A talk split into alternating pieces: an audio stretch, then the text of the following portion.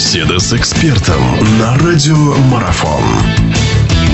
Продолжается наша беседа. В гостях у нас Александр Константинович Пашков, наш прославленный хоккеист. Мы говорим об итогах чемпионата мира молодежного по хоккею, на котором сборная России, напомню, завоевала бронзовую медаль. Александр Константинович, если поговорить о командах, которые в итоге в финале играли, в частности, вот финнов хочется коснуться, ну, прям уж действительно выросла такая интересная сборная, такая, которая способна, ну, любому забивать по 3, по 4, там, не, несмотря на имя, не Россия, это там Швеция или Канада, потому что то, что финны сначала сначала забили нашим, потом они разобрались, растерзали просто канадцев.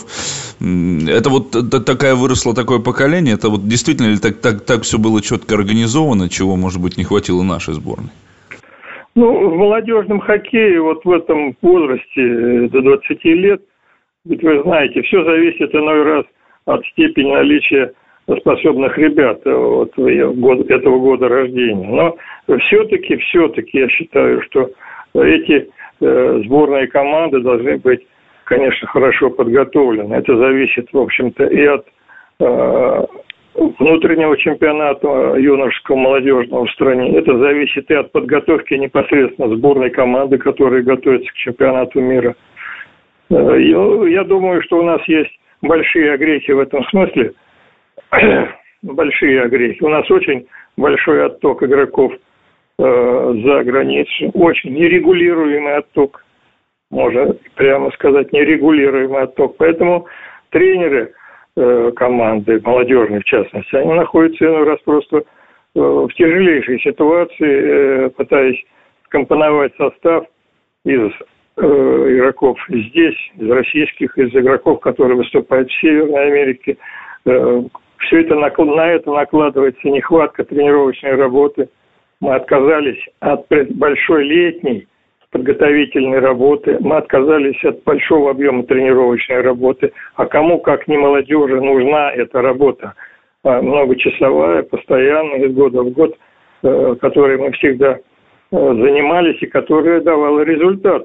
И с точки зрения спортивных успехов, занимания мест на различных соревнованиях, и с точки зрения подготовки звезд мирового уровня. Сейчас на протяжении вот ряда лет сбросив объемы э, работы, тренировочной работы, перевалив задачу подготовки игроков на э, соревновательные э, нагрузки, увеличив количество игр, мы, видите, мы не имеем стабильных успехов. У нас и мы постепенно-постепенно сползли с первых позиций на просто призовые места. И вот вы говорите, что третье место может быть успехом. Конечно, это успех. это медали, это награды. Но я не думаю, что мы должны быть этим довольны. У нас были другие времена, и мы знали, как добиваться побед. Ну да, здесь действительно трудно не согласиться. А что касается там удач, неудач и призовых мест, но многие об этом говорят, что третье место и действительно бронза россиян, это, это нельзя считать провалом. Во всяком случае, в свете того, что в последнее время вообще даже результатов никаких не было. Может быть, действительно есть какой-то смысл хотя бы этой медали порадоваться. Вот о чем вы заговорили, я об этом тоже хотел спросить относительно звезд. Так уж всегда получалось, что вот через эту молодежную команду выходила достаточно большая пледа таких талантливых, хороших игроков, игроков, которые следом после молодежного чемпионата появлялись уже в основной команде. Понятное дело, что сейчас Олимпиада, и, наверное, вряд ли у кого-то есть шанс вот в этой олимпийской команде оказаться. Но вообще, в общем и целом, если отмечать по игре, там есть же наверняка какие-то лидеры, да, тот же самый Григоренко, или там вот, допустим, уже о Василевском о вратаре очень хорошо отзываются и говорят, что это достаточно серьезная такая смена. Вы бы выделили кого-нибудь в составе этой сборной? Я хочу просто поддержать вашу мысль о том, что молодежная команда э, давала в свое время игроков непосредственно э, в национальную сборную. Это была не просто традиция, это была обязанность молодежной команды э, подготовить игроков для национальной первой сборной. И многие прошли эту школу, начиная не школу, а вернее этот путь, начиная, например, с Третьяка и заканчивая, может быть, Павлом Буре. Э, э, они блестяще выглядели на юношеских соревнованиях, на молодежных чемпионатах мира, и потом э, практически без каких-либо усилий переходили в состав национальной сборной. Это одна из задач молодежной команды. Последние годы, я даже не помню когда, кто-либо из молодежной команды так вот довольно просто перешел в состав национальной сборной. Была возможность попробовать, наверное, был не Чушкина в прошлом году, э, условно говоря, на чемпионате мира, хотя бы там 11 нападающего, например. Вот.